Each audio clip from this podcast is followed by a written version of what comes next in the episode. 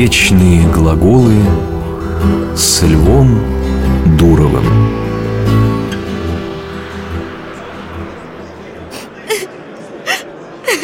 А, а почему она плачет? Что случилось? Да у нее сегодня была защита диплома. О, неужели провалила? Да, профессор не оставил от моей работы камни на камни. А, а, а, а при чем здесь э, камни?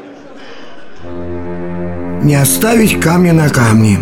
Это всем известное и широко распространенное крылатое выражение. В нашей речи мы используем его в переносном смысле, когда хотим сказать о полной неудаче или разрушении чего-либо.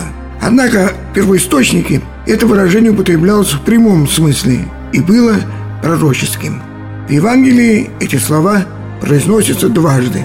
Когда Иисус подходил к Иерусалиму в сопровождении множества учеников, толпа торжественно встречала его и прославляла как царя. Слава о чудесах и совершенных им исцелениях распространилась к тому времени по всей Иудее и далеко за ее пределами. Но увидев городские стены, Иисус неожиданно заплакал и стал говорить о бедах, грозящих городу. Закончил он свою речь такими словами «И разорят тебя, и побьют детей твоих в тебе, не оставят в тебе камня на камне за то, что ты не узнал времени посещения твоего».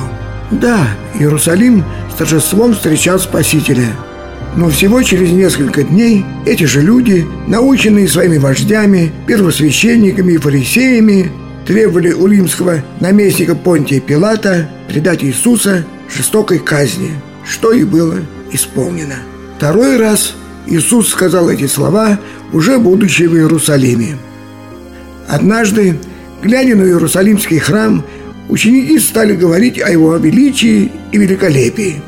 Иисус же, услышав их разговоры, сказал, «Придут дни, в которые из того, что вы здесь видите, не останется камня на камне. Все будет разрушено». Эти слова Христа сбылись через несколько десятков лет. В 70 году войска римского полководца Тита взяли Иерусалим. Грандиозный Иерусалимский храм полностью разрушен. До наших дней сохранилась только небольшая часть западной стены храма, который теперь носит имя «Стены плача». Вечные глаголы –